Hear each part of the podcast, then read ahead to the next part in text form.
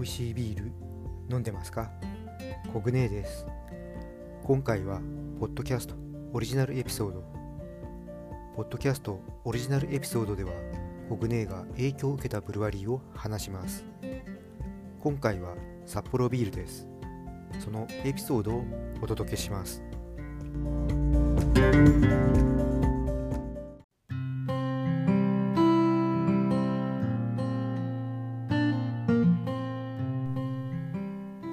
ビールの出会いというかブランドを意識するようになったのは今から20年前くらい。クラフトビールどころかビールへの興味もなかった頃。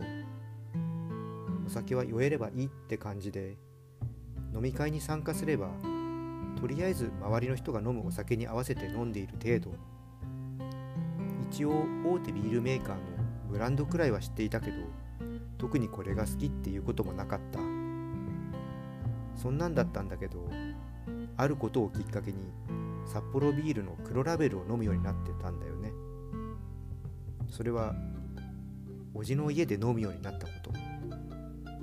私の実家は普段からお酒を飲む人がいなかったんだけどおじは飲む人だった。家が近かったこともありよく遊びに行っていてお酒が飲めるようになってからは付き合いで飲むようになっていた。おじは多分いろんなお酒を飲む人なんだろうけど家ではビールとウイスキーを飲んでいた。その時飲んでいたビールというのが黒ラベルだった。おじは黒ラベルが好きでそれ以外のブランドを飲んでいる姿は記憶にない。休みの日にはケースで買ってきていたね。正直に言うとその時に黒ラベルを飲んだ印象っていうのは特にない。味が美味しいとかはなくって話をしながら付き合いで飲むっていう感じ。今みたいに香りや風味を感じながら楽しむっていうことはなかった。それから少しずつ家でもビールは飲むようになってったんだけど家だと黒ラベルを意識して買うことは少なかったかな。飲んではいたけどスーパードライの方が多かったんじゃないかな。こんな感じで飲んでいたけど札幌のビールを自分で意識して買うようになったのはビアジャーナリストの活動をするようになってから。活動する中で札幌ビールさんを取材する機会が増えてきて黒ラベルを飲む機会が増えたんだよね。取材をするといろいろ今まで知らなかったエピソードを知るようになって家やお店でも意識して黒ラベルを飲むようになったんだ。まあ個人的には好みで言うと黒ラベルよりも恵比寿の方が好み。恵比寿の苦味の方が自分には合っている。さらに取材頻度で言えば黒ラベルよりもソラチ1984の方が圧倒的に多い。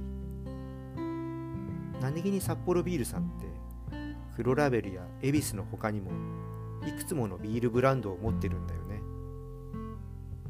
今出てきたソラチ1984の他には赤星の名前で知られている札幌ラガービールや企画者のストーリーをビールで表現するホッピンガレージというブランドもある硬派なイメージがある札幌ビールさんだけど意外と一番アグレッシブにいろんなビールを展開しているそんな意外性があるところも好きなんだ。これからも彼らのビールで私は乾杯がもっと美味しくなるだろう。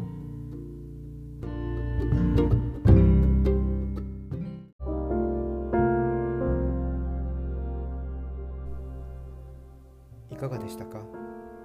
ちなみに黒ラベルと私は同級生。今年で発売開始から45年になる。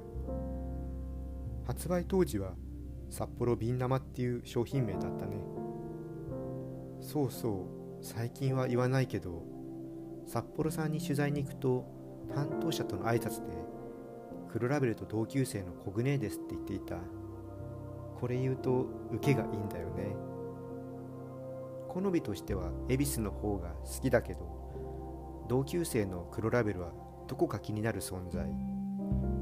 これからも注目していく。ということで今回はここまで。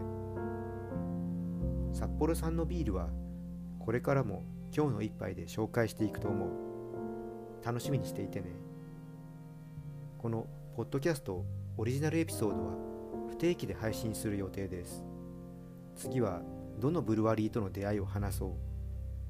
それでは次のエピソードまで。乾杯。またね。